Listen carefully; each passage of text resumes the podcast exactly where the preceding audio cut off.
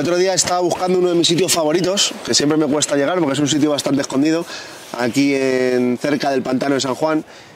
Y bueno, llego aquí, veo las vistas magníficas que tenemos, tal, y, me encuentro con Héctor.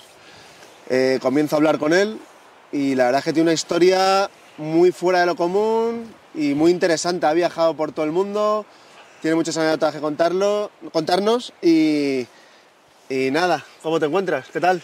Muy bien, mucho gusto en conoceros. Me ofrecieron hacer esta, esta entrevista y dije que bueno, que no había problema, que de acuerdo.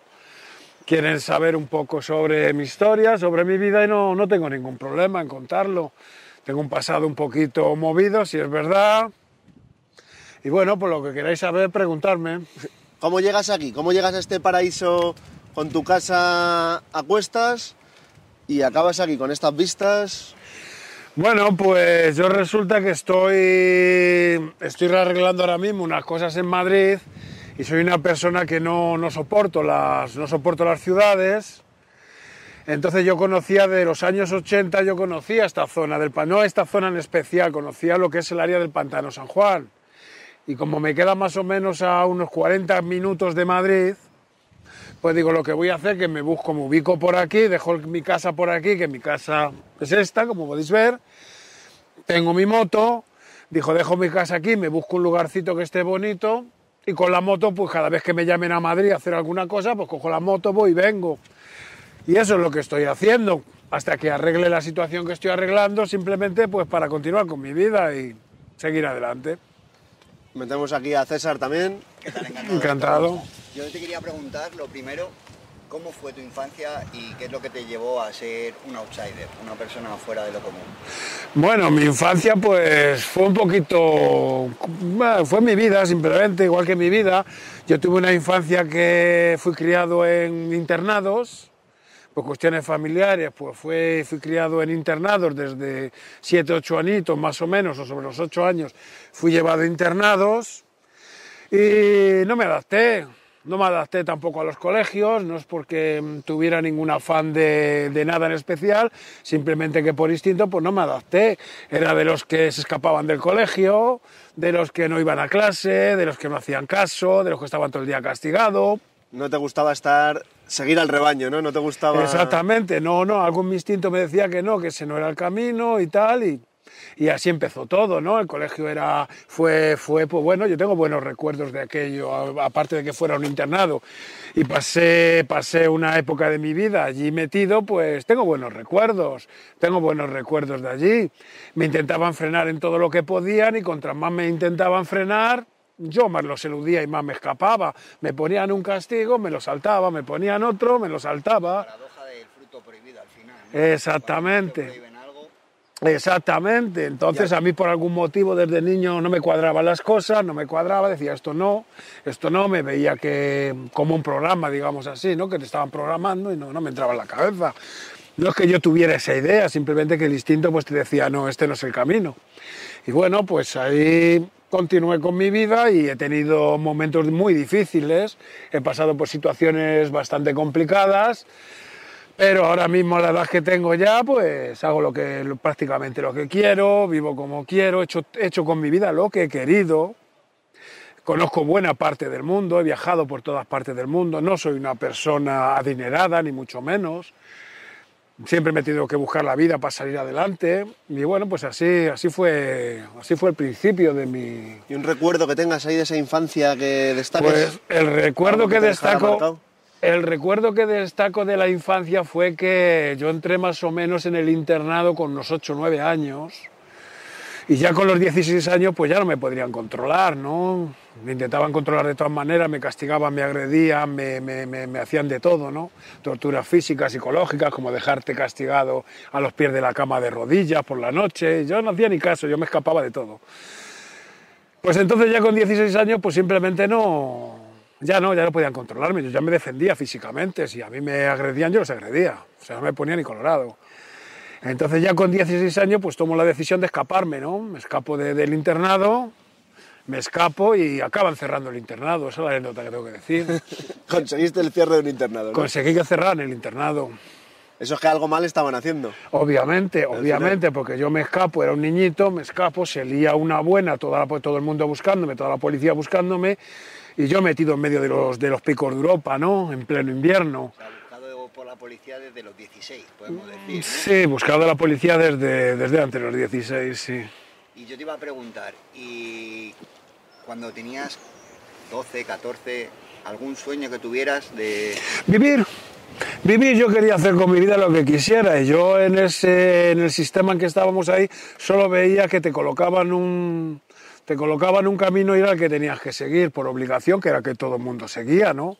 Todo el mundo seguía, entonces pues yo era el malo, era el malo, a mí era el que se me echaba la culpa de todo, yo era el que, el que en mí, si ocurría cualquier cosa, venían a por mí todos, pero me daba lo mismo, me daba exactamente igual. Entonces así transcurrió, transcurrió digamos, mi, mi infancia, ¿no?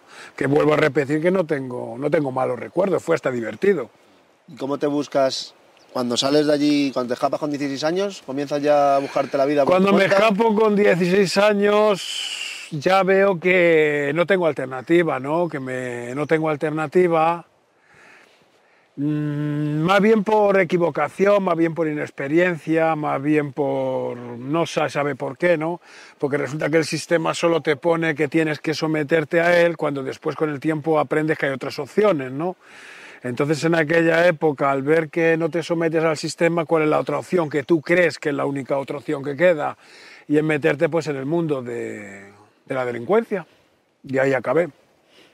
¿Y ¿Cómo? cómo fueron tus primeros pinitos en la delincuencia? ¿Te recuerdas que fuera tu primera misión, tu primer trabajo? Bueno, mi- no, no era en trabajo. Mi primera misión en esa, pues, eh, estamos hablando de una persona muy joven, con, mucha, con poca experiencia en la vida. Estamos hablando de... Sobre todo, ¿no? ¿Mm? Impulsiva, sobre todo, en esa época a lo mejor. Sí, impulsivo, pero, pero lo, que, lo que quiero decir es que eh, estamos muy sometidos al consumismo, ¿no? En aquella época. Entonces, pues tú obviamente lo que ponen en la televisión en aquella época, siendo un muchachito, pues te dejas llevar, quieres tener todo eso, quieres tal, quieres lo otro. Y te dejas llevar por esa impulsividad, ¿no? Y comienzas a cometer delitos para intentar tener todo aquello que no, que no puedes tener, que ahora pues hoy en día pues te das cuenta que es totalmente innecesario, ¿no? Que son cosas, pues bueno, que eso nadie te lo explica de niño, lo vas aprendiendo. Por, por desgracia pues caes en ese error y comienzas a delinquir, pues bueno, primero a lo mejor por situaciones económicas y luego por ostenticidad, por ostenticidad, por querer tener cosas que luego, luego no te hacían ni falta. ¿Qué querías tener, por ejemplo, en esa juventud? Pues tener, pues tener buenos vehículos. ¿Algún coche que destaque que hayas tenido? Pues he tenido muchos coches, he tenido muchísimos coches, he tenido coches muy buenos, muy potentes. A lo que yo después de, de- mi infancia me dedicaba, pues hacía falta esos vehículos, ¿no? Para hacer lo que, lo que después yo me, lo que después yo hacía. He tenido motos también muy potentes, eh, la mayoría de ellos, pues ya se sabe de qué manera conseguidos. Pero vuelvo a repetir lo mismo, ¿no? Es ostenticidad, cosas que eran innecesarias, pero eso no te lo enseñan, lo aprendes tú con el tiempo. Es una lección pues que te, que te enseña la vida con el tiempo. Sí, que al final lo material no nos hace felices, ¿no? Exactamente, luego con el paso del tiempo, según vas creciendo y vas aprendiendo, vas viendo que lo material no es la base como te quiere, como te quiere imponer el sistema, ¿no? Que el sistema te quiere imponer que lo material es lo fundamental. Pues al final es un chute de endorfinas en un momento puntual y luego ya se, se acaba. Exactamente, porque el problema de cuando tienes lo material es que lo quieres hasta que lo tienes. Después que lo tienes ya te da lo mismo, ya pasas a otra cosa, porque has, a- Y quieres lo siguiente. Exactamente, ha salido otra cosa de moda, te han puesto otra cosa delante, de moda hasta el otro, la, la, la- mejor por las niñitas eh, tienen capricho de otra cosa que tú se lo quieres dar, eh, tu experiencia con la vida no es mucha y caes en todo eso, caes en todo eso. ¿Y recuerdas a lo mejor la sensación de los primeros robos o tal? ¿Qué sensación tuviste? Porque a lo mejor No. que no ha robado nunca pues puede sentir un poco de adrenalina, en plan, "Buah, sí, Yo en cuestión, en cuestión de robo yo no sentía ni dejaba de sentir nada. Yo veía una cosa ahí, le buscaba las vueltas, lo miraba, lo estudiaba y me lo llevaba, simplemente. Pero a nivel sensacional no tuviste ningún... No, no, lo, lo mío, lo- la ge- mucha gente dice eso, el nivel de adrenalina, hacerlo por adrenalina. Yo eso no lo, no lo he visto nunca así, ni simplemente lo hacía o por necesidad, o lo hacía por, como he dicho antes, por querer tener algo que te, pues, te están poniendo constantemente delante de la cara, el estímulo, ¿no? Y, y simplemente por eso, o por necesidad, ¿no? Pero por necesidad, pues prácticamente no, más que nada es el, sistema, ¿no? El estar en ese sistema de consumismo, ese consumismo brutal en el que, en el que vivíamos y vivimos, y no te enseñan que eso no es, a ellos lo que les interesa es que consumas, pues bueno, pues yo me tiré, me tiré a conseguir el consumo, pues de otra manera, de otra manera diferente, simplemente.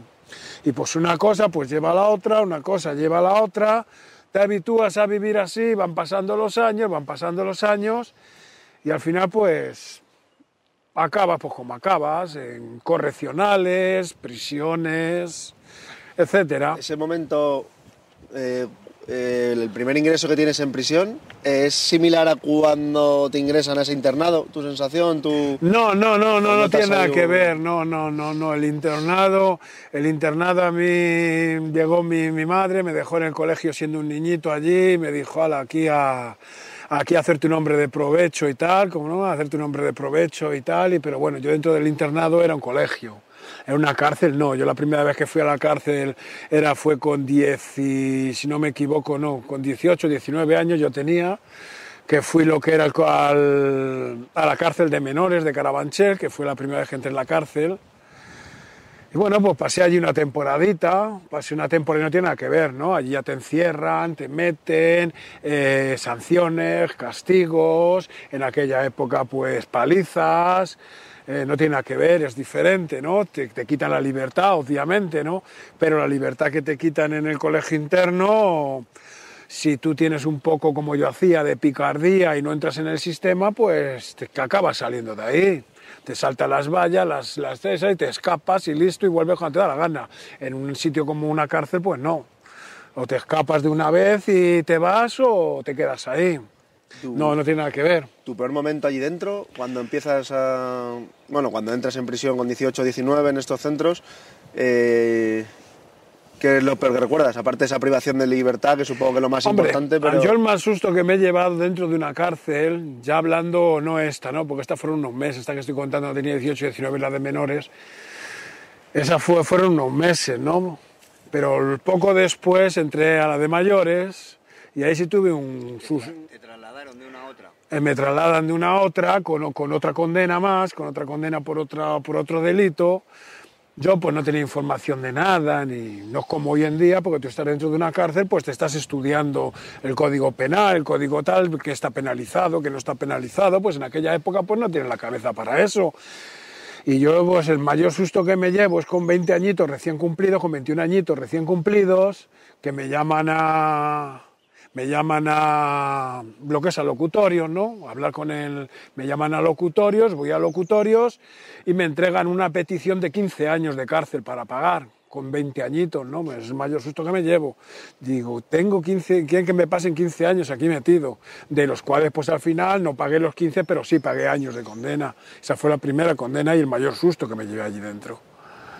Esa, esa privación de libertad al final te genera mmm, algún tipo de reforma, como dicen, en la sociedad o no? No, ¿O no, no, no, no, situación? no, no, no, no, no. Hay gente dentro de, hay gente dentro de la cárcel que, que intenta, que lo intenta, no porque la cárcel te reforme, pero la cárcel no tiene ningún interés en reformarte. La cárcel no tiene ningún interés en reformarte. Los psicólogos, criminólogos, pedagogos, todos los que trabajan allí dentro están allí para sacarse su sueldo, para trabajar lo menos posible, para pasar el rato e irse. A ellos no les importa nada. Ellos están allí para retenerte el mayor tiempo posible, para castigarte el mayor tiempo posible y la prueba pues la tenemos, por ejemplo, los violadores. Un violador es el que mejor tratado está dentro de la cárcel, el que mejor lo tratan estos educadores y estos criminólogos y estos funcionarios son los que mejor tratan, son a los violadores y son los primeros que salen en libertad. Ahí tenemos la prueba como que la reinserción a esta gente no les importa nada. Sí, porque al final la justicia, yo creo que todo parte de una justicia está mal hecha. No, no, la justicia aquí no, una no, base, no, no no, existe. no, la justicia no existe. La justicia, por desgracia, no existe. La gente se cree que hay justicia, pero la justicia eres tú. Si tú por lo que sea has aprendido la lección y dices, bueno, he cometido este error, me he llevado un susto tremendo y no quiero volver a repetir, encauzo mi vida, encauzo mi vida, hago un proyecto nuevo y me salgo de esto. Que hay gente que lo hace, ¿eh? hay reconocerlo. El que te reinsertas eres tú. si Exactamente, el que se receta es la persona, no el sistema, es la persona. La persona que por el motivo que sea, la situación que sea o por su forma de ser, dice hasta aquí. Dice hasta aquí, me ha valido con esto y no quiero más. Y cuando sale, pues, sé que son los mínimos, ¿no? Pero los hay. Y luego que son la mayoría, la mayoría, que lo que hacen es especializarse, simplemente se especializan, se especializan, saben que se han metido en eso y saben que van a seguir así. Y lo, Eso lo he, con- o sea, lo he conocido yo por personajes que Sí. he conocido que han estado presos, que al final han entrado por X tema y al final salen con más contactos y Sí, sí, no, obviamente, tú ya desde que estás allí dentro pagando la condena que estás pagando, tú ya te estás haciendo un proyecto, tú ya sabes, tú desde que entras, ya desde el segundo día que estás allí, ya sabes si vas a seguir o no. Tú en- dentro de ti ya lo sabes. Entonces esa persona que no va a seguir, que son muy pocos, ya entra en el cauce de acabar, terminar y cambiar, que son muy pocos. Pero la otra gran mayoría no es así, la otra mayoría ya, ya empieza un estudio, ya empieza un S, ¿no? Como tú acabas de decir, ya conoce gente, ya tal, ya está con otras ideas, ya se pone a, estudiar lo que más le interesa estudiar, que son las leyes a estudiar las leyes, ¿no? Es como un carpintero, por ejemplo, pues estudia las maderas, ¿no? ¿Qué madera le conviene para cada trabajo? Un electricista por los cables, un tal, pues una persona de esto pues estudia el código penal, que le afecta más o que le afecta menos, que pueda... la ley echa la trampa al final, ¿no? Exactamente, echa la ley, echa la trampa. Cosa que también tenemos que saber que la gente que ya hemos pasado por aquí no tenemos ninguna opción. Nosotros somos culpables hasta que se demuestre lo contrario. Nosotros somos personas que en el momento que pasemos a disposición judicial, el juez nos va a meter presos inmediatamente, seamos culpables o no. Entonces una cosa... Exactamente. Exactamente, entonces eso es una cosa que se aprende allí dentro. Entonces la gente, la gente en aquella época, ahora no lo sé, estamos, yo estoy hablando de hace más o menos unos 30 años atrás. Yo ahora mismo hace que no, que no piso una prisión española hace unos 30 años aproximadamente, que no piso una prisión española. Entonces imagino que las cosas pues habrán cambiado.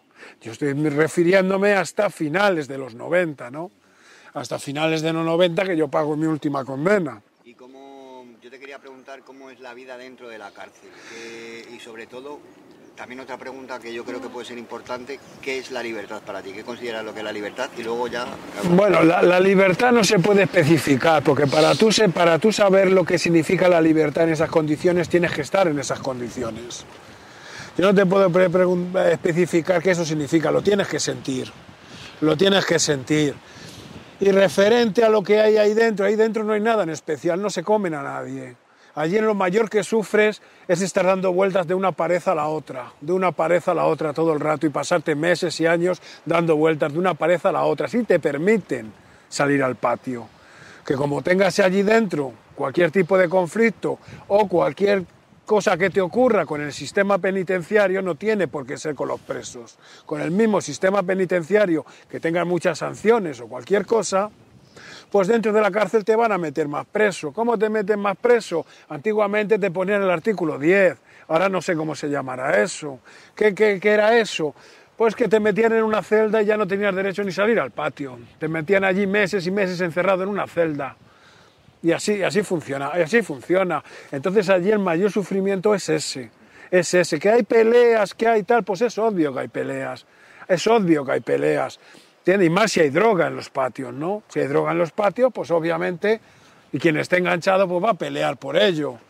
Pero que ocurran Claro, al final esa droga la permite el mismo sistema que esté allí dentro. Hay de todo. Los funcionarios, los... Sí, no, no hay de todo, hay que comprender también, bueno, hay que comprender, hay que comprender es un decir, hay que entender que la, la mayoría del sistema penitenciario dejan pasar las sustancias ilícitas porque a ellos les conviene. Para no generar conflictos mayores. mejor Exacto. No, también para aparte generar- de que mantienen a la gente más mansa, digamos Más así, dormida, ¿no? más, más tranquilizados, eh, los tienen más controlados. Los tienen más controlados y los tienen más a su servicio. Porque una persona, por ejemplo, que la tengan allí allí dentro con síndrome de abstinencia, van a sacar la información que, el- que quieran de esa persona, los funcionarios. Aparte puede ser una bomba de relojería esa persona dentro también, buscando su dosis a lo mejor. No, no, no, porque hay mucha gente buscándose su dosis, más peligroso, menos peligroso, más, más, hay de, hay de todo, hay de todo allí dentro. Entonces, pues yo vuelvo a repetir que ahora no sé cómo serán las cosas, ¿no? Yo ahora, ahora en día no sé cómo serán, porque yo digo que hace que la última vez que estuve yo preso, pues fue, yo salí, la última vez que, bueno, salí, salí, no, me escapé. La última vez que estuve allí fue en el, hasta el 97, ¿no? Que en el 97 es cuando me fugo de una prisión. Eso, eso es un punto de inflexión ahí en tu vida, que yo eso lo había visto en las noticias y tal, y cuando ya te conocí dije, joder, eh, hay que ser inteligente y tal para encima fugarse y de como lo hiciste. Bueno, Eh, estabas, estabas en Valdemoro, creo, ¿no? Una de las prisiones. sí, una de las prisiones de estas, cierran, cierran Carabanchel, yo pasé muchos años en la prisión de Carabanchel, seguramente gente que vea este, este programa, que en aquella época, en la época de los 80, en la época de los 90, hayan pasado tiempo en la tercera galería, en la séptima galería, seguramente me reconozcan. Eh, cierran Carabanchel, de Carabanchel nos trasladan a las modulares, prisiones, todavía mucho más prisiones, mucho peor que Carabanchel, porque en Carabanchel, dentro de lo que fuera, pues eran patios muy grandes, donde habíamos mucha gente, habíamos mucha gente, entonces al haber mucha gente, dentro de la poca libertad que teníamos, pues hay mucha libertad, no mucha libertad, pero dentro de la poca libertad que teníamos había más, más cosillas, ¿no? Al haber mucha gente. De ahí nos trasladan a modulares, que en cada módulo pues no entran más de 30, 40 personas, y tú te pasas años que solo estás estrato con esas personas, y es el tedio, el aburrimiento, el, el- el- la sensación ¿Algún de... compañero que destaques de esta etapa? No, no, ninguno en particular. Te he tenido, he tenido compañeros que he pasado condenas con ellos, los he, los he intentado buscar, algunos no los he encontrado, la mayoría están muertos. La mayoría están muertos, eh, entonces yo ya he desistido de eso, pero va, vuelvo a decir, ¿no? Si alguien me reconoce, quiere ponerse en contacto conmigo, no hay ningún problema. Que nos escriba y nosotros No, hacemos llegar. Exactamente. Que nos escriban que yo no tengo ningún problema con eso. Podemos vernos así. Porque yo también tengo que recalcar que yo me fui, ¿no? Yo me fui, yo cuando me escapo de, cuando me escapo de la cárcel en el 99, la última vez que estoy preso, estoy desde el 97 al 99, preventivo. Estoy preventivo, entonces decido escaparme. Veo que había pagado ya unos 10 años de, cárcel, en varias condenas había llevado unos 10 años preso, me había pasado prácticamente la década de los 90 preso. Y veo que me quieren poner 15 años más, ¿no? Por, por otra serie de delitos, me quieren poner 15 años más, entonces me escapo, me escapo de la cárcel eh, y me voy, me voy del país. Me voy. Perdona que te corte esa fuga, no sé si podemos entrar en algún detalle sí, y tal. sí. Esa fuga, pues bueno, esa fuga ¿Cómo simple. consigue una persona Esa fuga no fue. Llega a pasarle a una persona en, en Estados Unidos y le han hecho una película, seguramente. Bueno, vamos, a- vamos a ver. Esa fuga, pues no fue una fuga de lo que se dice de prisión, de prisión, ¿no? Porque yo tuve, tuve varias opciones a fugarme de varias prisiones, ¿no? En traslados que me hacían a distintas prisiones. Sobre todo los últimos, los últimos, la última condena que pagué, que no me dejaban en ninguna prisión quieto, ¿no? Me mantenían de prisión en prisión, de prisión en prisión, porque me tenían catalogado como cualquier cosa, entonces no me dejaban quieto en ninguna prisión. Y hubo prisiones que tuve, tuve la, tuve la oportunidad, que podía, haber, podía haberlo por lo menos intentado, pero no quise intentarlo porque sabía que como fallase una vez, no iba a tener segunda oportunidad. Entonces yo me fugo de, una, de un traslado. Yo me fugo de un traslado, a mí me trasladan a un lugar, yo lo tengo todo planificado, lo tengo todo organizado y consigo, consigo, consigo huir. En esa huida yo tengo mucho cuidado, tengo mucho cuidado de no lastimar a nadie, no de no hacer, de no hacer, de no, de no hacer daño a nadie. Y es una fuga limpia, limpia. Yo tenía una muy buena, tengo todavía, ¿no? Pero en aquella época pues tenía todavía, tenía una muy buena preparación física, tenía una buena, muy buena preparación física y simplemente usando mi preparación física me, me voy, me voy, me voy a la me voy. Simplemente usando mi preparación física los esquivo, corriendo. va. Entonces a mí lo que me molestó mucho fue como dijo la, la televisión, ¿no? Cuando sale mi noticia por la televisión de que me he fugado, pues salen mintiendo, como han hecho toda la vida en la televisión, que a eso se dedica la televisión, ¿no? Al terrorismo informativo, a mentir. Pues diciendo que yo había agredido un montón de personas, que había empujado a ancianos, que había, que había pisoteado a niños. Sí, para dejarte mal de cara. Entiende, la- o sea, una cosa muy fea, ¿no? Que es lo que hace, que es lo que se dedican los, los medios, los medios de comunicación hoy en día, ¿no? A- al morbo y a mentir, a mentir para buscar el morbo y la Y sobre todo a imponer su opinión y plantártela. Exactamente implantar a la sociedad, pues eso, que, que, somos gente mala, que somos gente mala, que merecemos lo que se nos haga, que si en ese momento a mí me hubieran podido matar, que lo intentaron, pues no hubiera pasado nada, ¿no? Como dicen ellos, lo hemos abatido y listo. Si mueren uno de ellos, pues eso es un asesinato. Si muere uno de nosotros, pues somos abatidos como los, como los corzos o los jabalís. Entonces, pues así funciona el sistema. Pues bueno, pues os sigo contando. Yo te quería hacer una pregunta, porque has dicho que pasaste tiempo en prisiones españolas como dando a entender que has estado preso a lo mejor en otros países. Sí, no, he estado eh, cuando, cuando, me, cuando me escapo de la cárcel, me escapo de la cárcel, pues obviamente, ¿no? Obviamente, pues documento falso, todo falso. Y decir, pues tengo que irme, no, no quiero quedarme aquí, no quiero arriesgarme y decido irme. Con lo cual, pues me voy para África. Me voy para África, a lo cual pues no, no me agrada, no me gusta. No me gusta una cultura musulmana muy arriesgada. Yo respeto la cultura musulmana, todo mi respeto para los musulmanes y los álvarez, todo mi respeto para ellos, pero no me adapto yo a esa cultura, no me gustó.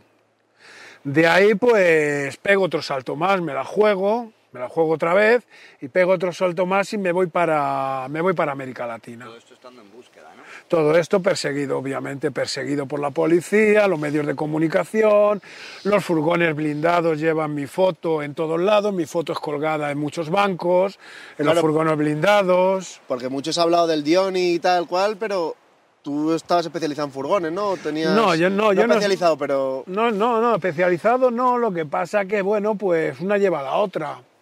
Entonces tú estás viendo que un robo con intimidación, por ejemplo, pues es un robo con intimidación. Dice, ¿para qué le voy a quitar yo a ese pobre desgraciado ahí los cuatro duros que lleva encima?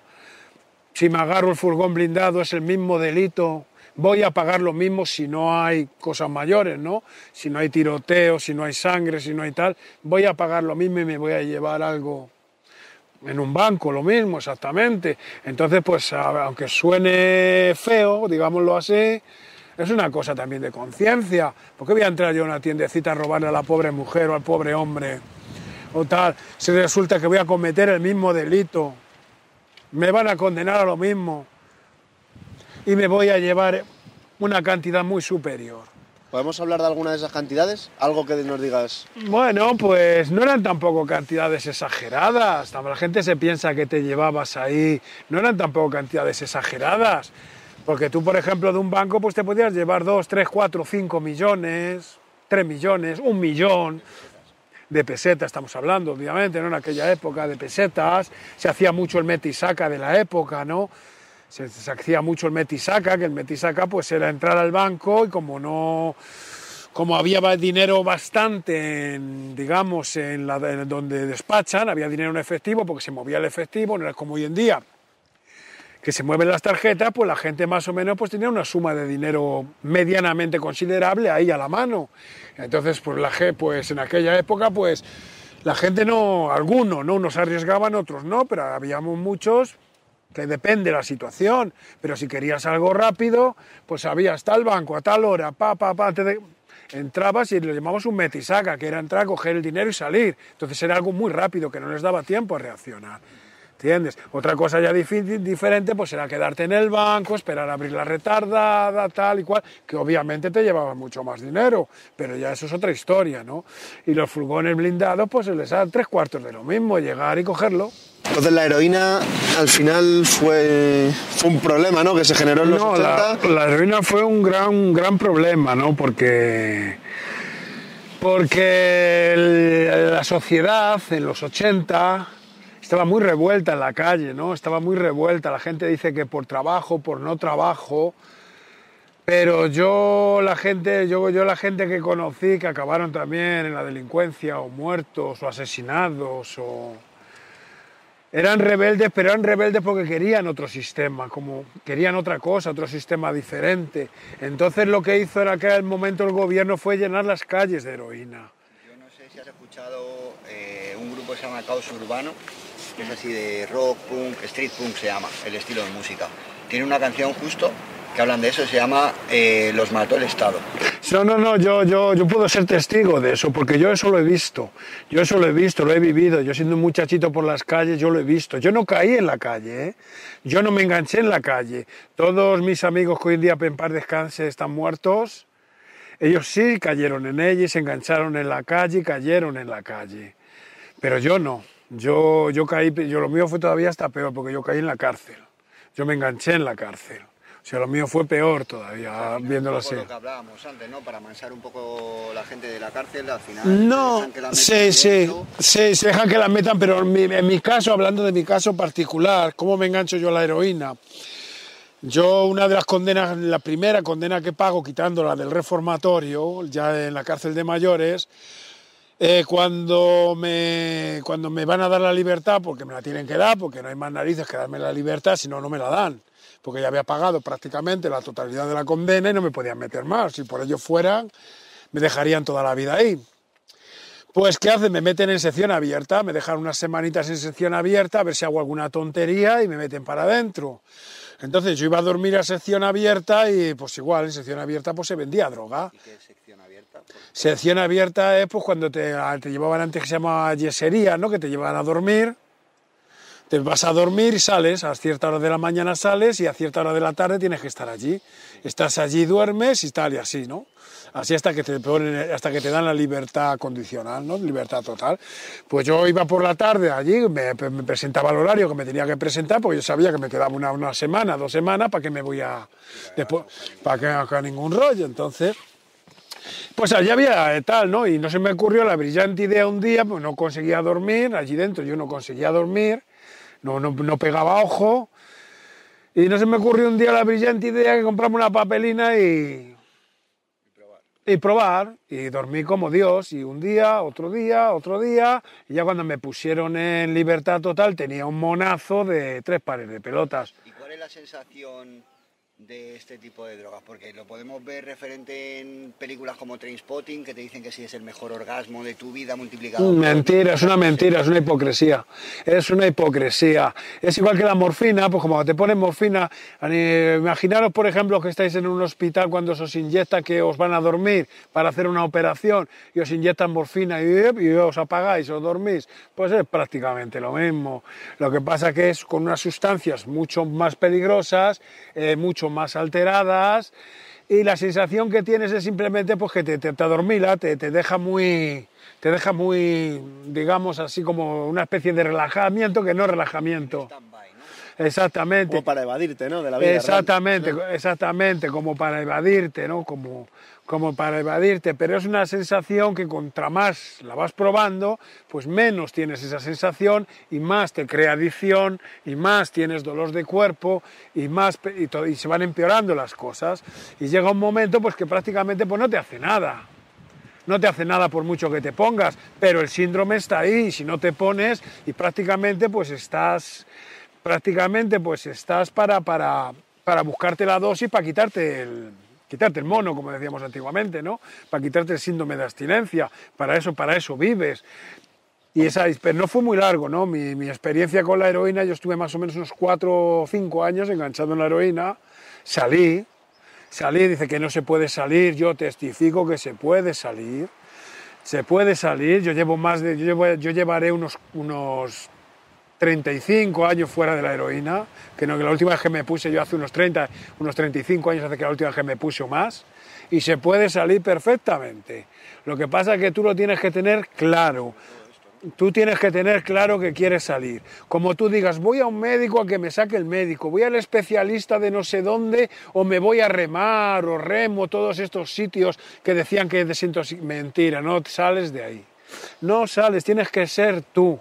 Tú que digas, hasta aquí llegó y hasta aquí, aquí estoy yo, acabo con esto y nada más, no hay otra, es la única alternativa. Más una... Es tu coco y decir, yo quiero salir de aquí y por mi huevo salgo. Exactamente, exactamente, esa es, la, esa, es la, esa es la mentalidad. En el momento que la persona llega a esa mentalidad que ya le ha hecho la droga el suficiente daño y dice, ¿qué va? Tú acá que acabes conmigo, yo acabo contigo.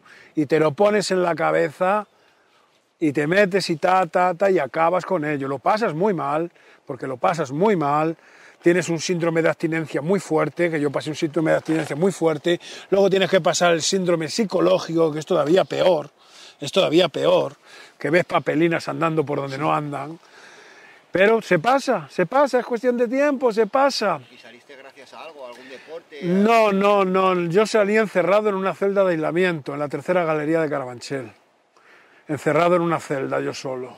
Me cerraron una celda en aislamiento, había amigos que desde el patio me decían, echa el carro, quien, quien haya estado por allí sabrá lo que significa échame el carro, ¿no? Échame el carro y tal, que te toma una papelina y tal y cual, y yo cabezón de mí, que no, que no, y que yo acabo con esto y acabo con esto, y así hasta que encerrado en la celda, yo solo, ¿Cojones o por razones? Exactamente, hasta que por cojones, pues me limpié, me limpié, y una vez que me limpié me quedó lo psicológico, pero ya lo tenía muy claro y ya no había marcha atrás, ya no había marcha atrás. Han pasado ya más de 30, 35 años de eso y, y no tengo ni nunca más he tenido ningún problema con nada de eso. nunca Ahora parece más. que está volviendo a, a tener unos picos altos, Sí, ¿no? Pero ahora está, está volviendo, pero ahora el fallo es de los que se ponen. Ahora ya el fallo ya no Porque hay es. información. Exactamente, porque antiguamente, en los años 70, los años 80, principios de los 90, no teníamos ninguna información. Tú te creías que eso era un juego, tú no tenías ninguna información. Ah, mira, a lo mejor tus ídolos eran los que se ponían. Exactamente, exactamente, exactamente. O a lo mejor tenías el amiguete que era el que era el cabecilla del barrio, que era el jefecillo, digamos así. Tú eras unos años más pequeño y querías hacer lo mismo que el cabecilla. Y como el cabecilla se ponía, pues tú querías seguir los pasos, digamos así. es Pero al final es una droga que deteriora bastante. Yo lo he vivido en la Celsa, supongo que... Sí, sí, Torregrosa, la Celsa, ahí claro. vivo al lado y yo solo viví, yo tengo esos recuerdos de más pequeño. Al final eran muy zombies la gente, que es una No, no, es te- zombie, al final te conviertes en zombie totalmente. Al final eres un zombie, totalmente un zombie. Han conseguido su objetivo el Estado, entonces. El- su, su objetivo el Estado consiguió pues amansar a la juventud en la época, ¿no? Había una... Sobre todo en barrios rebeldes y en ciudades rebeldes. Exactamente, Vasco, los- los exactamente. barrios Blas, Vallecas, Sí, igual, todo, toda esa, todas esas zonas de allí. Pues sí, Vallecas, eh, fue, fue la, la idea fue esa y lo consiguieron, lo consiguieron. Entonces, a los más bravos, digámoslos así, los más bravos no en cuestión de, de delincuencia, los más bravos en que no querían el sistema que estaban imponiendo, ¿no? que es el sistema que os tienen puesto hoy en día, que no querían este sistema. No, no cuestión de que fueran o no fueran delincuentes, pues a esa gente había que de alguna manera amansarla.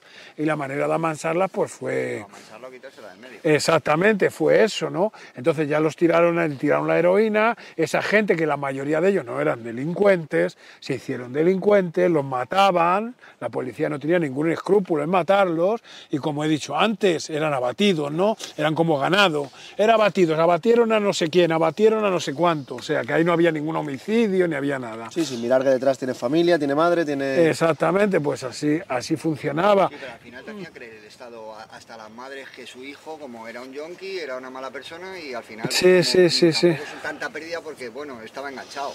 Exactamente. En Carabanchel, donde mis abuelos pasaba eso, los vecinos de arriba estaban enganchados, a uno lo mataron y la madre, pues, no sé, al final, pues es que era un yonki, me robaba y no sé qué, entonces no es tan malo que se. No, no, ese- concepto se lleva hoy en día igual, igual, y de eso se ocupan, se ocupan muy, se, se, se ocupa muy asiduamente, muy, muy, muy arraigadamente, digamos así, los medios de comunicación. ¿Entiendes? Los medios de comunicación, el terrorismo informativo, que es su verdadero nombre. Claro, al final volvemos a lo que te decíamos, que antes la información era tenías varias noticias, tú te las leías y tú formabas tu opinión. Ahora te dan la opinión formada. No, no, no, ahora- Tal, ahora- te dan formada, lo del otro tal, para que ya no tenga ni que pensar, sino ya opinas lo que te estoy diciendo. No, no, ahora te lo dan ya masticado, masticado. Ahora mismo creerse lo que dice la televisión. Yo se lo digo a mucha gente, si tú no tienes criterio propio, si eres incapaz de analizar, si no te, si no te pones a evaluar, a pesquisar, a buscar, a indagar lo que te están diciendo y solamente te limitas a escucharlo, tira la televisión a la basura. Coge la televisión y tíralo porque es el puto cáncer que tenemos hoy en día. Todos esos canales de televisión que nada más que es basura. Basura y... ma- Ah, exactamente. Exactamente. la gente comer y divertirse. Pues te pongo tal programa que opinan de no sé quién, te pongo el fútbol. Y la comida que te traigan a casa. Entonces, hoy en día estamos en eso. Antiguamente eran 20, 30, eran 30 empresas las que, ma- las que tenían los, las televisoras. Hoy están en las manos de un par de ellos. Un par de ellos son los que hacen todo. Y a mí lo que me ha gustado, o sea, que me contó él un poco tu historia, que has estado andando por todo el mundo, ¿no? Si nos puedes contar un poco por los países que has estado, el recorrido que has hecho, más o menos. Le vamos a darle una cervecita que hace aquí un calorcete. Sí. Y por lo menos, macho, Venga, va. mira, Cascabel, nuestro colega mexicano. Bueno, tú bebete otra, ábrele una a él también. Yo no, que Tú no. no me dejan, pero Venga, salud. que la disfrute. Bueno, pues ahora queréis que os cuente los... Bueno, pues yo como ya dije, después de mi vida, ¿no? Después de llevar ese tipo de vida, de estar metido en las drogas, de todo el tema, de los robos, de los asaltos, de todo eso, cuando me escapo de la cárcel, pues digo que decido, ¿no? Decido irme. Bueno, ya lo tenía decidido desde la cárcel, ya lo estaba planeando desde la cárcel, ¿no? Decido irme. Veo que me tengo que ir de, de España, ¿no? de Europa en general, que me tengo que ir. Digo, yo me tengo que ir de aquí, si no voy a ser carne de cárcel. Los que están ahí metidos saben lo que significa carne de cárcel, ¿no? Pues entonces estaba viendo que iba a ser carne de cárcel y digo, me tengo que ir.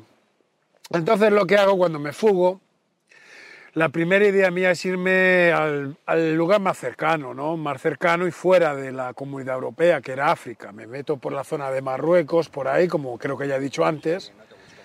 No me gustó la cultura, la respeto, no me gustó y pego otro salto y me voy a América Latina. Me voy a América Latina, me voy a Venezuela. De Venezuela me hago más o menos una idea cómo están las cosas, pero me la juego, ¿no? Porque está muy, está muy caro el equipamiento, ¿no? En América Latina, pues comprarte un vehículo, una cosa de esas, está bastante caro. Entonces me la juego una vez más y pego un salto a Miami. Me voy desde Caracas, desde Maiquetía, y me cojo un vuelo a Fort Lauderdale, a Miami. Bueno, pues allí en Miami me equipo, me paso más o menos por Miami, me por Miami, perdón, por Estados Unidos me paso un año aproximadamente. En Estados Unidos me equipo, ¿no? Me compro una, una autocaravana, que allí son muy baratas, me compro el equipamiento que me hace falta, atravieso desde Florida a California, me paso por Texas, Houston, Nueva Orleans, me gustó mucho Nueva Orleans, yo creo que fue la parte de Estados Unidos que más me gustó. Veo que Estados Unidos es lo mismo que Europa, es lo mismo que Europa, molestan igual que en Europa. Me paso una temporada, como ya he dicho, en Los Ángeles, me paso una temporada en Las Vegas, en Nevada, en la ciudad de Las Vegas, me paso también a, a San Francisco, paso por San Francisco, veo que no, empiezo a bajar, me dirijo hacia Tijuana y en Tijuana atravieso la frontera. Atravieso la frontera hacia México, bajo hacia Baja California, La Paz, y en Baja California cojo un ferry, todo esto ya con un vehículo equipado, cojo un ferry a Mazatlán, México. Y ahí ya comienzo, comienzo a andar por América Latina, me, me instalo en México una temporada, me recorro todo México, me recorro todo México. Después de México me paso lo que es a Guatemala, me cruzo a Guatemala, muy bonito Guatemala, un país que yo recomiendo, increíblemente bonito, muy bonito Guatemala. Continúo para abajo, Honduras, Nicaragua, El Salvador, Costa Rica, me quedo en Costa Rica. Me quedo una temporadita en Costa Rica, conozco Costa Rica, paso por allí, pero mi idea es continuar para América del Sur. Entonces continúo hacia Panamá. En Panamá me, me encuentro con un imprevisto que no esperaba, que era el Darién. me encuentro con el Darién. El Darién es que es un pedazo, es un trozo de, de carretera de la Panamericana que está cortada, que es el pedazo que use América del Sur con América Central. Y me encuentro con eso ahí. Yo iba con mi equipamiento, iba con mi coche, iba con mi 4x4 y la única manera de pasarme a Sudamérica era embarcarme y yo iba a pasar por avión. Me salía carísimo, no llevaba suficiente dinero, Porque todo este tiempo, estos viajes, ¿cómo te los has financiado? ¿Con remanente que tenías ahí guardado o vas, o vas seguido trabajando? ¿Has- No, tenía un cierto remanente que me- se me quedó en Estados Unidos prácticamente. Tenía un cierto remanente que me lo gasté prácticamente en Estados Unidos y México. El, el el primero, segundo año. Luego más adelante simplemente vi que en América Latina te puedes buscar la vida como no te la puedes buscar aquí, informalmente. O sea que te puedes poner a trapichar, me puedo poner, ahí le puedo poner un cartelito a esas cervezas Sí, de 3x5 y... y puedes por 5 y ponerme a vender aquí, cosa que en este país está todo prohibido. Si no le das de comer a los parásitos políticos, pues no puedes hacer nada. Exactamente, y allí me di cuenta, ¿no? Allí me di cuenta. Entonces atrapichaba mucho, compraba cosas aquí, las vendía allí. Por ejemplo, en México, ¿qué hacía en México? En México vi, vi que la plata era muy barata. En un sitio que se llama Tasco, que eran las minas de Tasco en México, y con el poquito dinero que me quedó, pues compré una buena cantidad de plata. Compré una buena cantidad de plata que después la vendí en Costa Rica. Y ahí pues iba tirando, iba tirando, iba tirando. Y bueno, pues ahí iba, iba- iba funcionando y la verdad es que no vivía nada mal. No estaba metido dentro de la delincuencia, tenía playas paradisíacas por todos lados, gente. O sea que estaba bien, estaba muy cómodo allí. Y como iba diciendo, intento cruzar eh, hacia América del Sur, no puedo, no tengo suficiente dinero para embarcar todo mi equipamiento para allá, pero en Panamá, en la frontera de Costa Rica con Panamá, había visto un, un alquiler de un localcito, ¿no? Un localcito que tenía muy buen precio. Y digo, pues ¿sabes lo que voy a hacer? Me voy a quedar una temporada allí, lo voy a alquilar, monto un pequeño, un pequeño negocio, que fue lo que hice, me fui para allá, a un lugar que se llama Volcán Chiriquí, ¿no? Vo- Volcán Chiriquí en, la frontera con, con Costa Rica, y alquilé el local. Contraté un agente, construí unas máquinas y me monté un pequeño gimnasio y estuve viviendo allí más o menos un año. Levanté un poquito de dinero, me las ingenié y de ahí pues volví otra vez hacia México. Volví hacia México de nuevo. Volví para arriba, en vez de cruzar el Darién, volví otra vez a subir para arriba, Honduras, Nicaragua, El Salvador, para allá. En uno de estos países, que no quiero, no quiero nombrar, pues hice una de las mías. Hice una de las mías, pues, y me levanté un buen dinerito. Me salió bien y, y levanté un buen dinerito. Y ahí pues continué viaje, continué viaje, me fui para México. En México se me ocurrió la, la brillante idea, que no sé en qué estaba pensando, con el, con el dinerito que tenía, digo, bueno, me voy a pegar un salto para Europa, voy a pegar un salto para Europa con pasaporte falso, obviamente, ¿no? Todo lo que yo, todos mis movimientos desde que yo me escapo de la cárcel son con documentaciones falsas. Yo he sido alemán, he sido venezolano, he sido de todo. Alemán te pega, ¿eh? Rubio. Sí, pues. Pues tenías que verme pasando, cruzando América Central con un pasaporte alemán sin papo de alemán, sin nada de alemán. Nine, nine, nine, nine. Nada de alemán. ¿eh? Pero bueno, yo siempre buscaba fronteras pequeñitas, ¿no? Cuando yo iba a pasar de un país a otro, se me decía el visto, cualquier cosa, y me iba a pasar de un país a otro, yo me buscaba siempre, buscaba fronteras chiquititas, pequeñas, donde no te molestan mucho, que ni miran el pasaporte, te ponen el sello y pase, ¿no? Y así pues me, atravesé varias veces América Central. América Central me atravesé varias veces, lo conozco muy bien América Central. Ahí voy para México, en México pues estaba en Guadalajara, en la ciudad de Guadalajara, en México, y se me ocurre la brillante idea, como estaba económicamente bien, digo, me voy a dar un salto para Europa, a ver, luego me vuelvo. Y bueno, pues compro un pasaje de avión y desde, desde allí, desde Guadalajara, intento entrar por Holanda, no por Ámsterdam. El pasaporte que llevaba no estaba muy bien hecho, el pasaporte pasaba bien por, por fronteras terrestres, pero cuando salgo de México, salgo sin ningún problema, cuando llego a Ámsterdam, inmediatamente, en cuanto ven el pasaporte, pa, me caen encima. El pasaporte es falso, no sé qué, no sé cuánto, digo, a mí que me cuenta, me levantan la, levantan la capa del pasaporte y ven que efectivamente pues está montado, me lo enseñan, me dicen, ¿Cómo, cómo hacías? eh, ¿Los hacías tú los pasaportes? Pa- los pasaportes al principio me buscaba alguien que me los hiciera, pero acabé haciéndolos yo al final. Sí, pues yo me acuerdo de a lo mejor de tener 17 años y con el abono transporte poner mi foto. Algo así, algo así. Digo, Para entrar en aquella época, ¿eh? ahora han cambiado Sí, las cosas. papel, ¿no? Ahora es digital todo ya. Ahora es digital, estamos hablando de hacer el marco, ¿no? de que cortas con el bisturí, le haces el marco, le pones la foto, sirve. En sitios pequeños, pero hoy en día ya está difícil hacer eso. Hoy en día, hace 10, 15 años atrás, que yo estoy hablando, hace 10, 15 años atrás, sí, hoy en día ya está más complicado. Tendrías que ir con un pasaporte muy viejo, están vencidos, sería más complicado. Entonces, os continúo contando. Llegó a Ámsterdam, en Ámsterdam me detiene la policía holandesa, ¿no? Yo digo, madre mía, qué marrón ahora. Y yo con, con, con 15 años pendientes en España, ¿no? Yo fugado de una prisión y con 15 años pendientes en España. Digo, menudo marrón me he metido ahora. Total, me detienen, me llevan allí, traen la máquina para tomarme las huellas, para hacerme fotos, me van a hacer fotos, bajo la cabeza, no me dejo hacer fotos. Me intentan poner las huellas, le digo que no, me pongo las manos atrás, digo que no, me da la gana de que me tomen las huellas.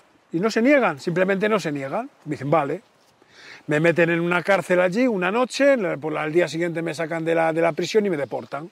Como tenía pasaporte de Costa Rica y venía de México, me deportan para México y que la policía mexicana se haga cargo de mí. Cojo. ¿Eh? Triunfazo. No, triunfazo. ahí- pero ahí pensaría, Buah, de puta madre. Bueno, de momento, de momento ahí me quito Europa, Me pero, 20 años, pero ¿eh? ahora me tendría que enfrentar a la Policía Federal Mexicana. Comparación con la española. Porque, porque a mí no, me, no, era de, no era que me echaban a México. A mí en México me estaba esperando la Policía Federal Mexicana. A mí, me estaban, a mí me estaban expulsando para México, pero en México me estaba esperando la Policía Federal Mexicana eh, para ver el pasaporte costarricense y a ver de dónde yo era, de verdad, si yo era de Costa Rica o no. Y a ver si ese pasaporte efectivamente. Entonces le pasan el marrón a la Policía Federal Mexicana. Cuando yo llego en el aeropuerto a México, Distrito Federal, tengo la suerte, no suerte, el destino, como se quiera llamar, que la policía en el área de inmigración no me están esperando a la salida del avión. Y se descuidan un momento y consigo escaparme. Consigo escaparme, me paso al otro lado de inmigración, cruz- consigo cruzar al otro lado de inmi- de inmigración y consigo escaparme del aeropuerto. En vez de Héctor te podemos llamar Houdini, tío. No, no fue fácil, fue jodido, ¿no? Aquella situación fue muy, muy jodida. Porque yo salgo del avión y me veo con el área de inmigración. El área de inmigración, pues tú no puedes pasar, hasta que no pasas el pasaporte, te lo sellan y tal, no puedes pasar al otro área, que en el otro área es donde ya recoges tu equipaje y, y sales ya para la calle, digamos así, ¿no? Sales para la calle. Entonces yo no sabía cómo cruzar ahí. ¿Y ahora qué hago? Y caminando por el pasillo veo la última puerta del final, que era de la Policía Federal Mexicana, ¿no? Veo que es la policía, y veo a la policía entrando y saliendo, entrando y saliendo, entrando y saliendo. Y yo, con la mayor cara dura, cojo y me meto dentro de la Policía Federal y entro por una puerta y me salgo por la otra, pasando por el medio de ellos. Exactamente, pasando por el... me- del lobo, Exactamente. Y paso y pum, y paso al otro lado de inmigración. Cometo el error de que quiero ir a la cinta, donde viene la, a coger mi mochila, ¿no? A coger mi mochila, cometo ese error. Cuando estoy en la cinta, los veo desde arriba, ¿no? Que, que yo me había quitado, me había puesto, no sé si me había puesto, me había quitado gorra, chaqueta y tal, porque siempre iba que sí con una camiseta, otra debajo para cambiarme y tal, ¿no? Y me quité la gorra, me la puse, lo que hice, me cambié el aspecto físico y cuando los veo desde arriba, buscándome como loco, solté, dije, déjate de mochilas, me fui para la salida, ¿no? Y en la última salida me encuentro con algo que no esperaba, ya en la puerta de salida. Resulta que había el último, último pase, pase allí para, para salir, el último control, pero un control, nada, una, una cosa simple, que te pedían un papelito. Y yo me acuerdo que yo estaba en la fila y yo no sabía de eso, ¿no? Porque era la primera vez que veía yo eso en un, en un aeropuerto. Y cuando llego a la altura de que te pide el papelito, había una mujer delante mía. Y el tipo me preguntaba, ¿van juntos? Porque ni, ni miraba el papel. Yo lo estaba viendo y ni miraba. Eh, usted... Entonces yo a esa mujer que no la conocía de nada le digo, oye, mira, que tengo un pequeño problema, haz el favor, di que, que- que vamos juntos. Y cuando vamos a pasar, la mujer dice, no, no viene conmigo. Hostia. ¿Eh? Dice, no, no viene conmigo. pues el instinto ¿no? que uno tiene, de, el instinto que uno tiene. Entonces cogí allí, me puse como que si me pusiera muy bien, que acabo de discutir con mi mujer, que me está esperando fuera, que tenía un problema muy serio con ellos, que tal, y el tipo que me dice, pasa. Ahí, uff, me metí en un taxi, me introducí en Distrito Federal, llamé a Costa Rica, que tenía varios pasaportes más en Costa Rica, me mandaron un, pas- un pasaporte y de ahí continué, ¿no? Una duda, perdona, una duda que me surge en todo esto es, siempre te veo, eh, cuando me lo cuentas, te imagino en solitario. Siempre solitario. Siempre vas, Siempre vienes, solo. los viajes, las subidas. Todo. Eh, mi, mi Todo en ex mujer, yo me casé con una venezolana que me acompañó. Me acompañó una temporada, pero le vino grande, le vino grande todo esto y se volvió, se volvió aquí a España, ¿entiendes? Se volvió aquí, se quedó aquí, le vino grande, pero es todo en solitario. Pequeños lazos así que me han acompañado.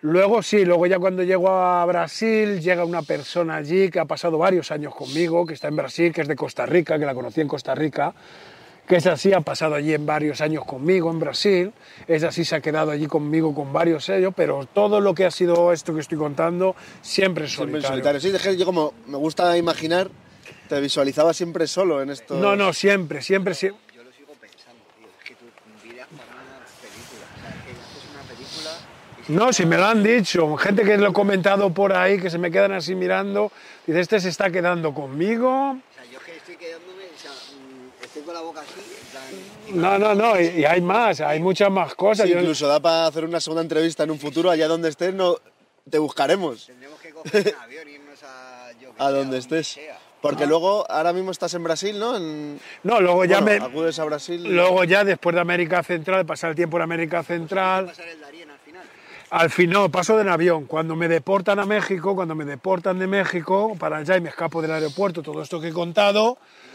no, no, hay otro pasaporte falso más, me vuelvo a meter en el aeropuerto, pero ya esta vez con destino a Quito, a Ecuador.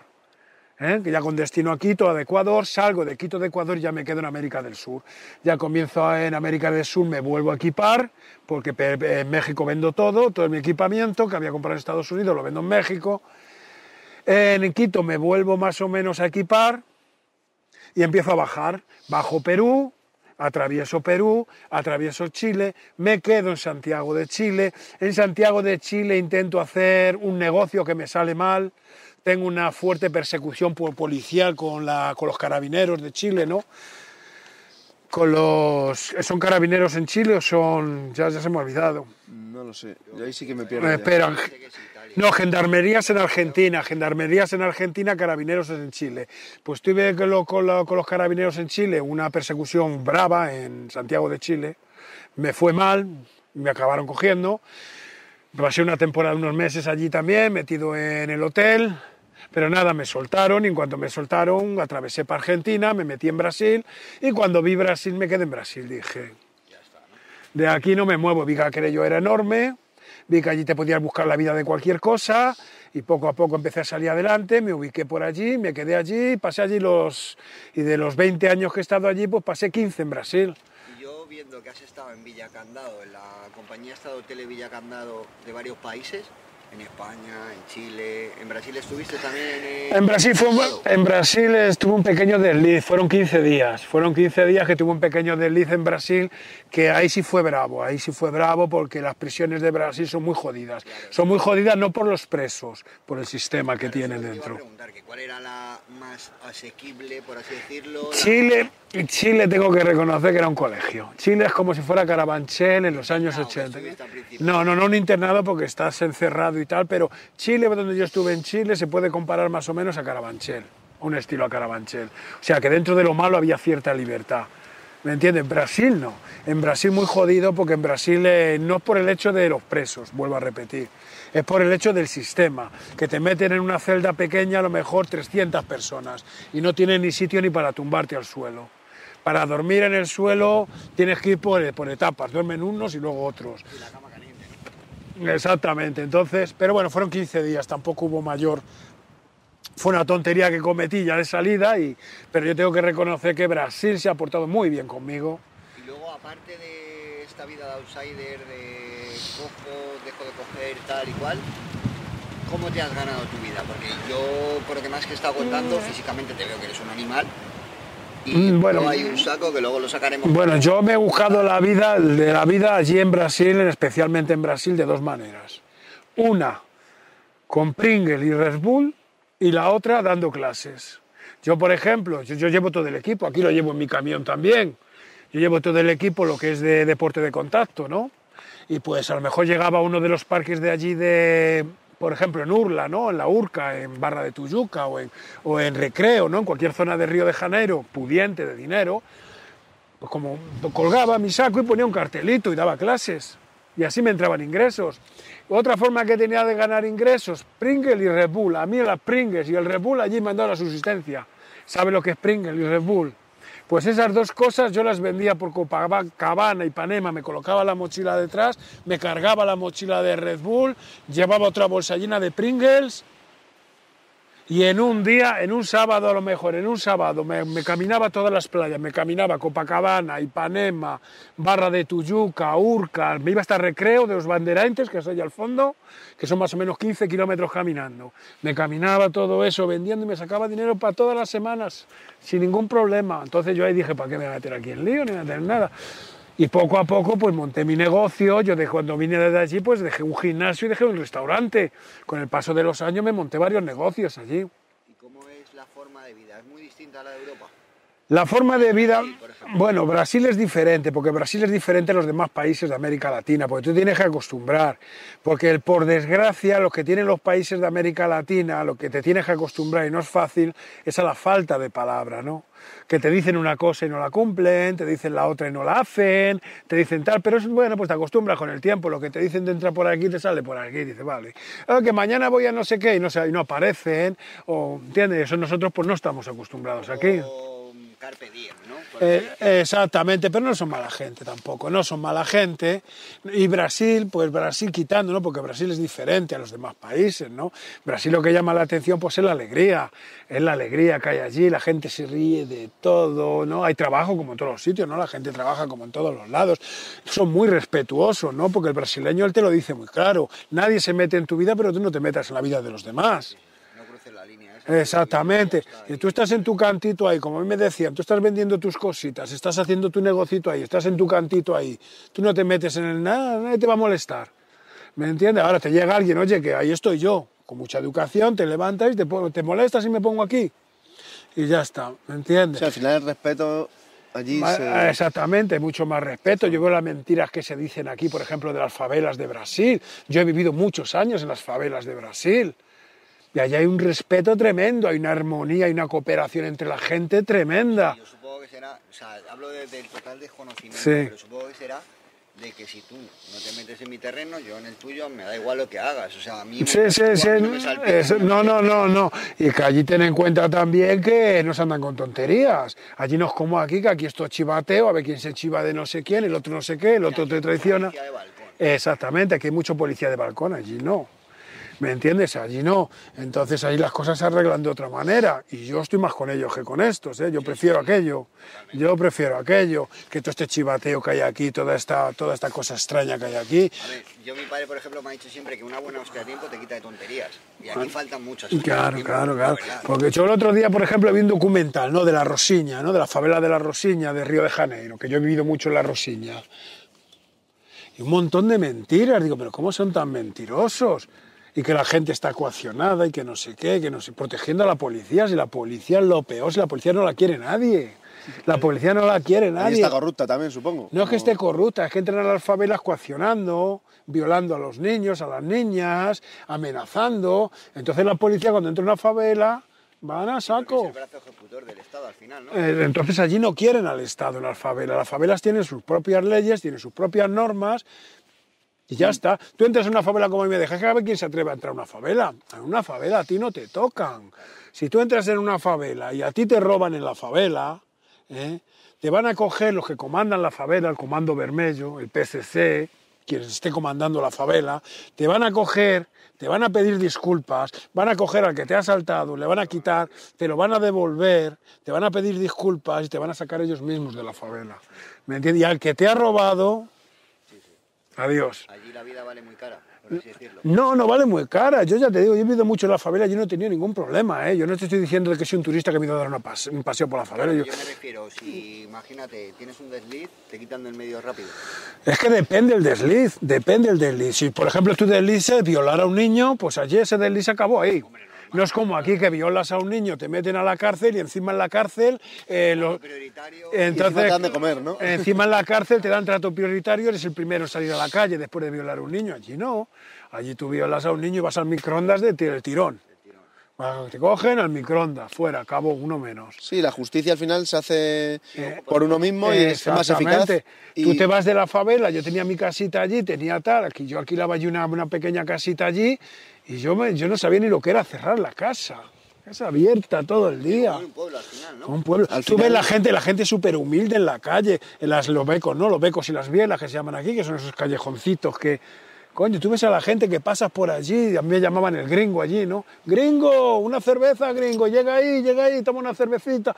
Una, una comunicación, aquí no ven nada de eso. aquí- entre la pobreza al final hay más cooperación, ¿no? Hay Mucha más. Y no, y cuidado con la pobreza, que de Bueno, po- pobreza. De pobreza muy poca, ¿eh? en, Sí, pero en la humildad, digamos, en el origen humilde, ¿no? Y al final hay una red de solidaridad entre unas personas con otras, que, el- que yo creo que lo estamos perdiendo juntos. No, no, ya se ha perdido, no estamos, no, no está pe- Sí, se ha perdido. No, está, no, no, no se va a perder, ya está perdido. perdida, ya está Ya está perdido. Aquí este país, yo lle- Como hemos ido, yo recuerdo toda la vida que si a un vecino le falta algo, estaba Sí, en los años 80, los- por, por eso, ahora ni conoces seguramente. por eso, tiraron la, por eso tiraron la heroína en los años 80, juntamente por eso, porque había eso, eso que lo querían quitar del medio, eso les estorbaba.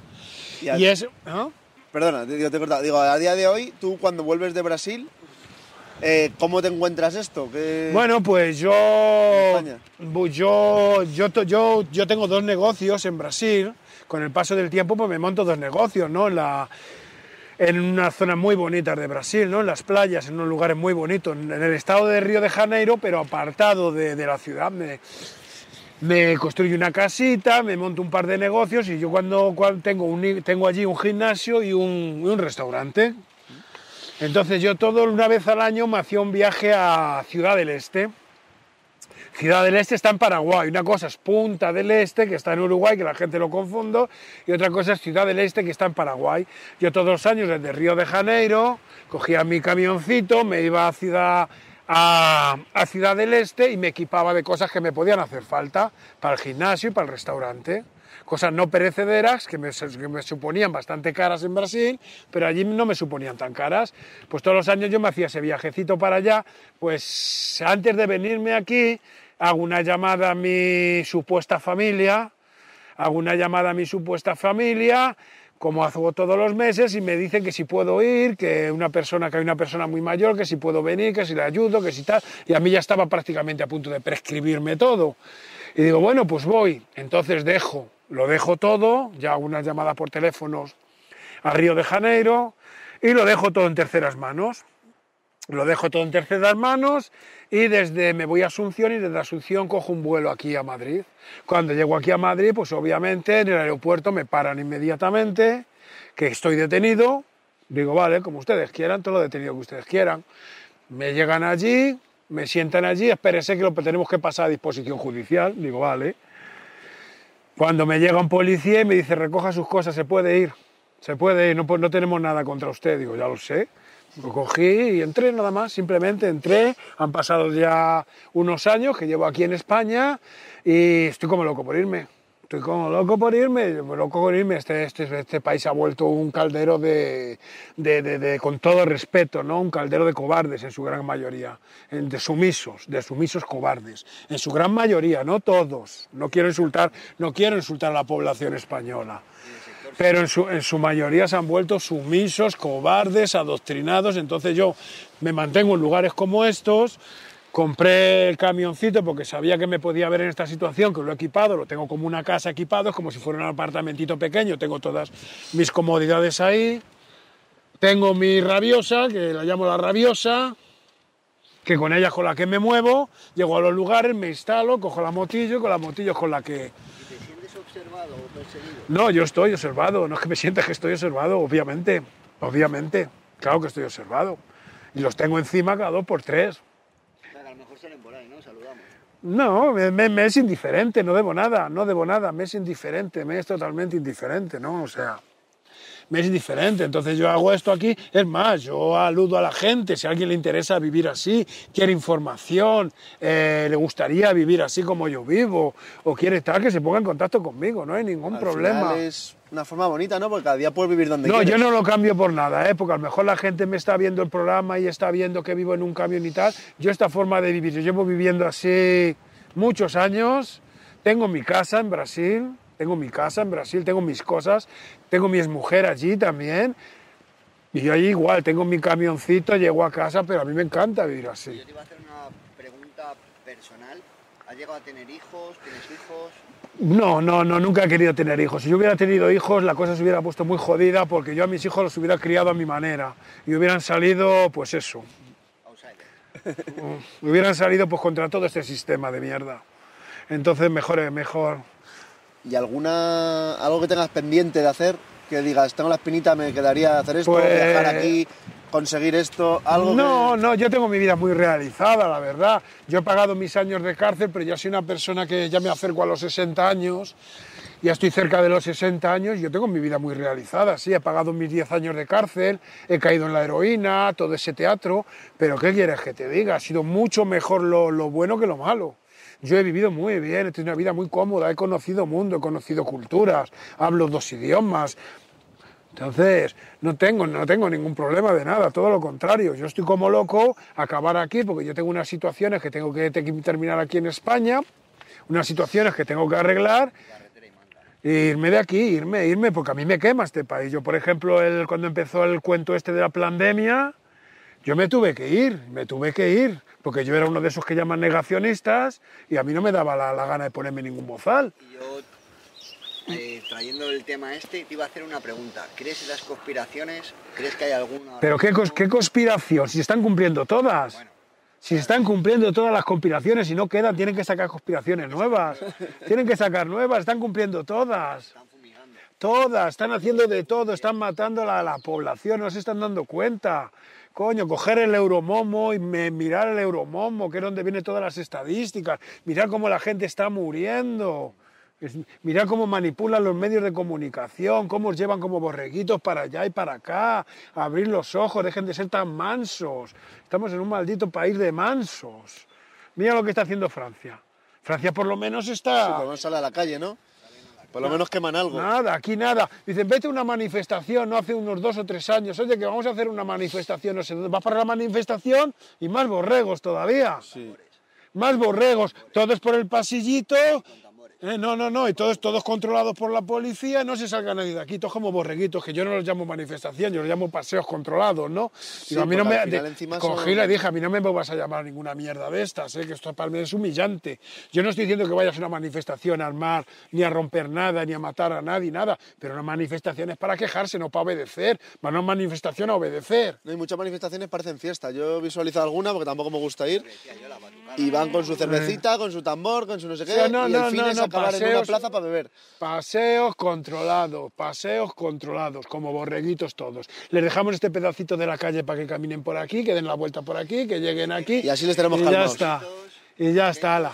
Sí, sí, yo Ala, y caminen. yo creo que Coño, sirve para te nada. vas, tú sales a la sales a cortar carreteras, sales a tal. No te estoy diciendo que armes disturbios, si hay que armarlos, se arman, ¿eh? Es igual que decir que la policía, que la policía. Señores, la policía está con los políticos, señores. Por la policía hay que pasar por encima de la policía. Nos guste o no nos guste. La policía si se pone en tu favor va a ser para manipularte. La policía, por desgracia, hay que pasar por encima de ellos para llegar a los poderosos, porque los están protegiendo.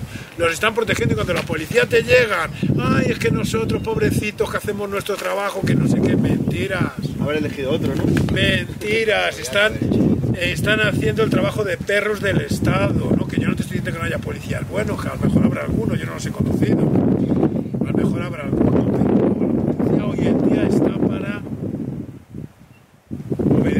Estado. El Estado coloca, la policía llega y jura la Constitución. Yo juro la Constitución. Y la policía no está protegiendo la Constitución. La policía está protegiendo, la, policía protege los decretos ley que colocan los políticos inconstitucionales. Que la, exactamente. No colocan una ley constitucional que los mismos mandos policiales saben que es una ley inconstitucional ¿eh? y sacan a los perros a la calle a que ejecuten esa ley en vez de agarrarse a lo que juraron proteger, que era la Constitución. Sí, en teoría están por proteger al pueblo. No, no, no. mira al pueblo, sí. No, no, ellos están para proteger a los políticos, eso le tiene que entrar a la Y gente a en la cabeza. intereses de los políticos. Exactamente, ellos están para proteger a los políticos. Que haya policías eh, que no tengan esa intención o tal, vale, puede haberlo, yo no los conozco, lo voy a repetir. Sí, pero al final sabes dónde te metes. Cuando estudias para hacer eso, sabes que vas a cumplir. Eh, es que a mí- es que- unas es que me- leyes es que a mí me absurdas hace- o injustas, porque supongo que a ellos también les joderá que suelten un violador que han detenido, como a otra persona. Pero al final no hacen nada por ello, para evitarlo. Y yo te quería hacer luego otra pregunta, es, habiendo hablado toda la entrevista que hemos estado hablando, si tú pudieras volver atrás en el tiempo, ¿qué le dirías a tu Héctor con 16 años? ¿Qué le dirías? ¿Qué le diría? darle dos collejas y decirle, céntrate o lo que fuera, lo que vayas a poder decir tú. Haz lo mismo, pero bien hecho. Pero bien hecho. Pero bien hecho. Y Mejor otra cosa todavía, ¿no? que te quería hacer con esta respuesta es si volvieras a repetir algún trabajo o alguna cosa que hubieras hecho, ¿qué fallo no cometerías? El fallo de no cometería, yo eso prefiero re- reservármelo porque es un poco delicado, ¿no? Vale. Prefiero reservarlos un poco delicado porque dándote así una pista, yo antes respetaba mucho la vida, ¿no? Respetaba mucho la vida, mucho cuidado de no matar, mucho cuidado de no sé qué, y eso ya no lo tengo. Vale. Y un poco trayéndolo con esa respuesta también, cuando tienes un arma en la mano, ¿qué sientes? ¿Qué poder dices que puedes tener o qué sientes tú que, qué tal? Depende de la cantidad de munición que tengas y la habilidad que tengas con el arma. Claro, bueno, pero en la sensación de tener tú un arma en la mano, ¿qué podría...? Hombre, depende, porque un arma se puede volver contra ti, porque tú tienes un arma, por ejemplo, vamos a suponer que tienes un 38 con 8 tiros y te llegan 20 policías con metralladora, pues imagínate tú lo que haces ahí, acabas muerto seguro. Acabas muerto. Ahora, si con esa misma pistola pues te metes en cualquier cosilla y haces cualquier cosa. supermercado que no va a haber nadie al lado. Ahora, si tú tienes una buena Kalashnikov con una 9 milímetros, con buen armamento, con buen chaleco antibalas y tal, y con las ideas claras, eh, es otra historia.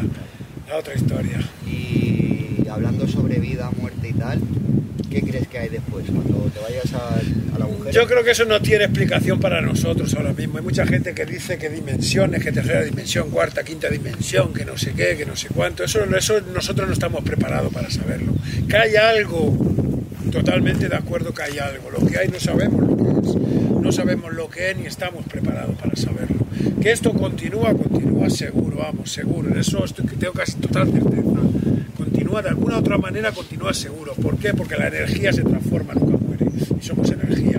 Que la materia se nos muere, la materia, bueno, pues ahí se quedará, se va degradando con los años y ahí se queda. Pero la energía va a algún lugar. ¿Dónde va? ¿Cómo va? ¿En qué se convierte? No estamos preparados. No estamos preparados, a lo mejor en un futuro, pero ahora mismo la- el camino que lleva la humanidad ahora mismo, que está ganando el mal al bien, porque ahora mismo lo que hay, lo que hay en, la, en la humanidad es una guerra del mal contra el bien, que es lo que hay ahora mismo. Una guerra contra el mismo está ganando. Está ganando.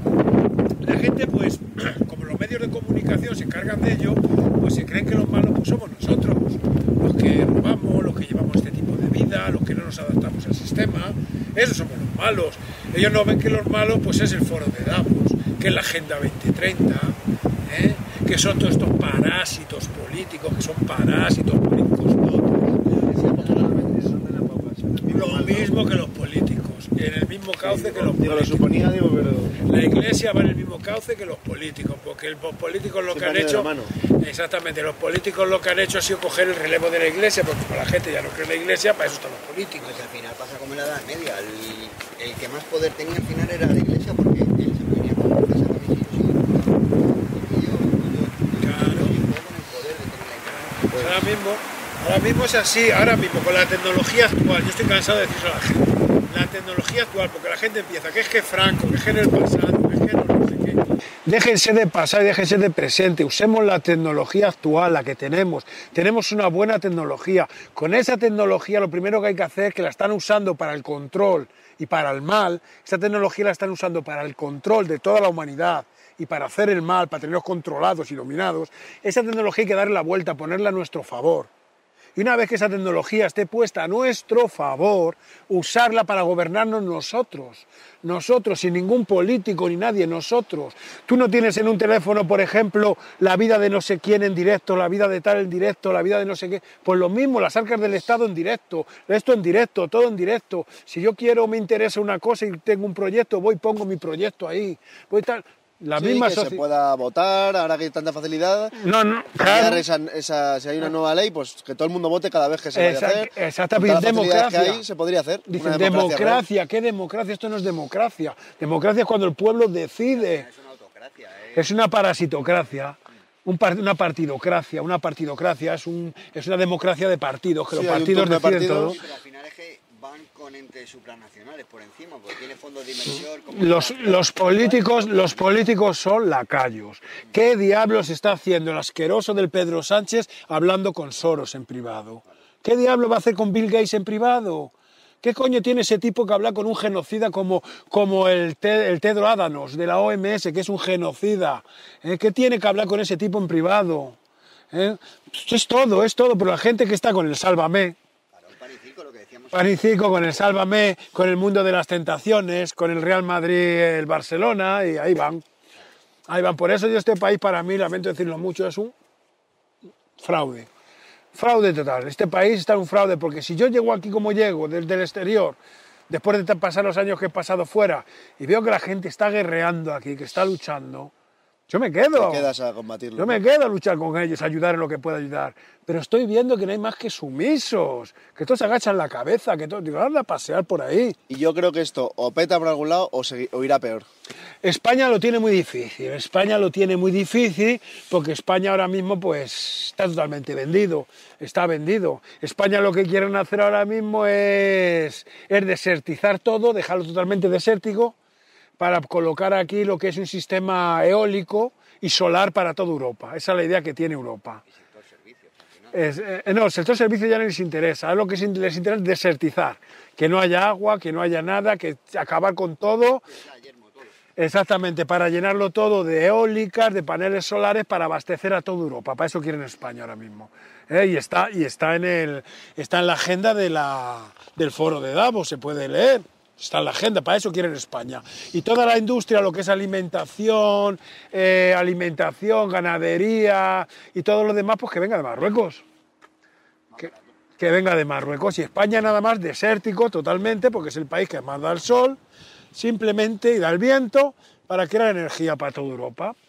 Y los españoles, como nada más que agachan la cabeza con todo, pues ahí están las cosas. Sí, yo creo que al final, hablando mal, nos iremos a la mierda todos o nuestros descendientes. se No, o sea, acabarán- el, problema es que no sois ni vosotros, ¿no? El problema son la generación que estáis dejando.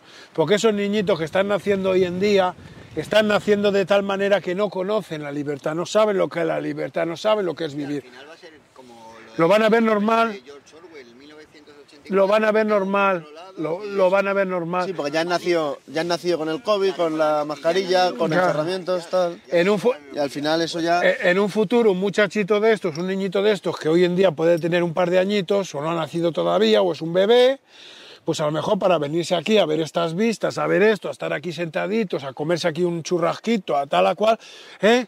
Pues dirá que eso no está bien. Para él que estará bien no salir de casa, estar en las ciudades de 15 minutos, si no saben lo que son las ciudades de 15 minutos, búsquelas, que se las van a poner, ya están en, ya están en pie lista para que se las pongan, verán que es normal, verán que es normal coger el teléfono y pedir permiso, quiero salir a pasear un fin de semana allí, pido permiso y pago y si te dan permiso de salir. Si no en casita, encerrado, pues se los van a acostumbrar ya de pequeñitos a eso y eso lo van a ver normal. Y los padres, por desgracia, que son los que hay hoy en día, lo están consintiendo. O sea, al final va a ser Lo están consintiendo. Como un mundo feliz de Huxley.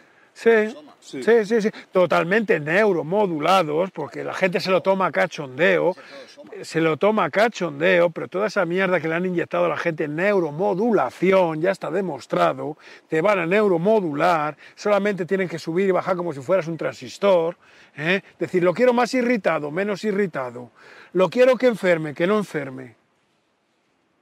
No les entra en la cabeza, se creen que es como le dicen, conspiración. Vale, pues es conspiración.